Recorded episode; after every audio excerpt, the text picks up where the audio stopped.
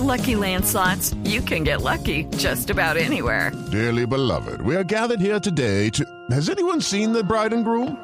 Sorry, sorry, we're here. We were getting lucky in the limo and we lost track of time.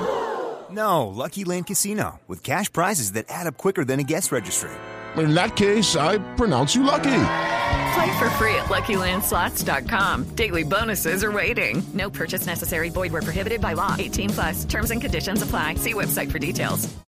2 de la tarde, 31 minutos en Blue Radio. Por orden del presidente Juan Manuel Santos, en algunos minutos los ministros del Interior Fernando Carrillo, de Hacienda Mauricio Cárdenas, de Trabajo Rafael Pardo y de Defensa Juan Carlos Pinzón, junto con el consejero presidencial para el diálogo social Luis Eduardo Garzón, viajarán a Huila, Caquetá, Cauca, Antioquia y Nariño respectivamente para desde estas zonas afectadas ver cómo se vive la crisis del sector cafetero y tomar medidas.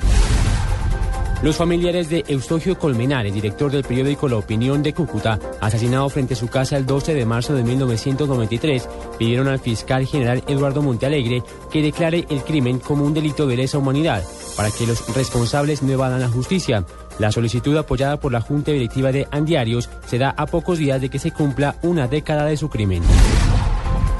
Delincuentes estarían suplantando a funcionarios del Ministerio del Interior en la firma de varios convenios. Según el secretario general de esta cartera, Gustavo García, personas ajenas a esta entidad están suscribiendo a nombre del Ministerio pactos interadministrativos con falsas entidades, con el fin de apropiarse de recursos de los entes territoriales.